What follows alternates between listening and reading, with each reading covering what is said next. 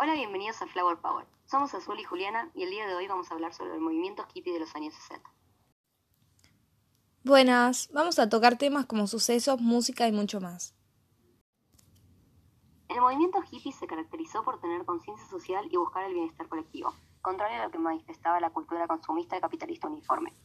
Si bien el hippismo comenzó en San Francisco, durante la década de los 60 hubo múltiples manifestaciones y movimientos culturales en todo el mundo, encabezados principalmente por jóvenes inconformes. Algunos ejemplos emblemáticos fueron el Mayo francés en 1968 y la masacre de estudiantes en México el mismo año. Otros países que también tuvieron sus movimientos culturales por la misma época fueron Argentina, Chile, Pekín, Praga, Venezuela, entre otros. Flower Power fue un eslogan usado por los hippies a finales de los 60 y principios de los 70 como un símbolo de la ideología de la no violencia. Se dice que el término fue inventado por el poeta estadounidense Allen Ginsberg en 1965.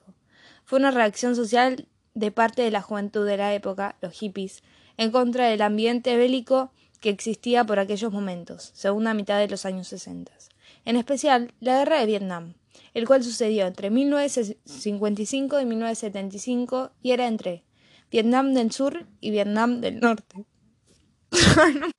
adoptando posturas pacifistas que tanto se manifestaban en los Estados Unidos como en gran parte del mundo, principalmente occidental.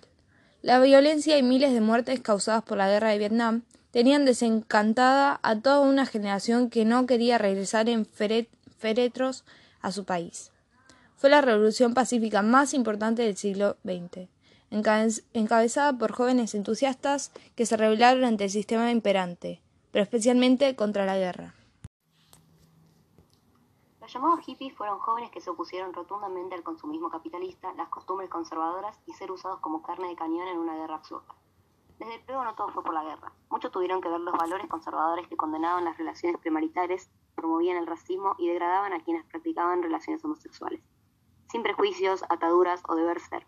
Así nació la generación antecesora del movimiento hippie, que ayudaría a forjar nuevos valores y deseos en la juventud rebelde. Las consignas del movimiento hippie, principalmente en San Francisco, eran claras. Respeto al medio ambiente, hacer el amor y no la guerra, detener la violencia que imperaba en el país, libertad sexual premarital, sexo y amor libre, alto a la discriminación racial, respeto a la homosexualidad, derechos civiles e igualdad, Vivir tranquilamente sin consumismo, excepto el de drogas como la marihuana y el LSD. Vivir en comunas autosustentables, asistir a conciertos de rock psicodélico, groove y folk contestatario.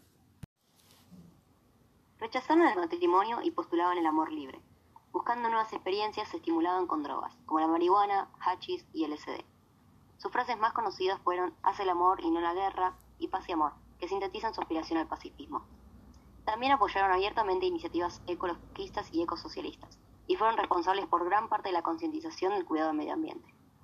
Su preocupación por esto creció a partir de una mayor comprensión de los daños causados por la industrialización, que resultó en contaminación y el uso incorrecto de productos químicos, como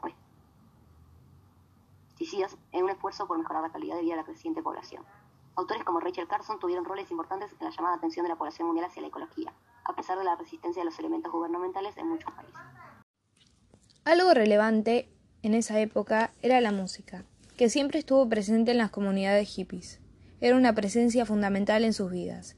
Eran casi adictos al rock, además de otros géneros como el folk y la música psicodélica. Y fue el movimiento hippie el que determinó el auge de los ídolos musicales del momento.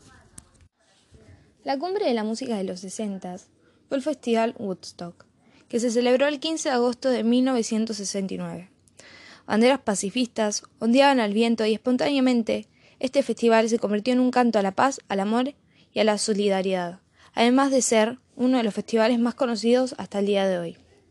La historia dice que los mejores actos del Woodstock fueron las bandas Santana y The Who, también la grandiosa Janis Joplin y también el cantante y mejor guitarrista de ese momento, Jimi Hendrix.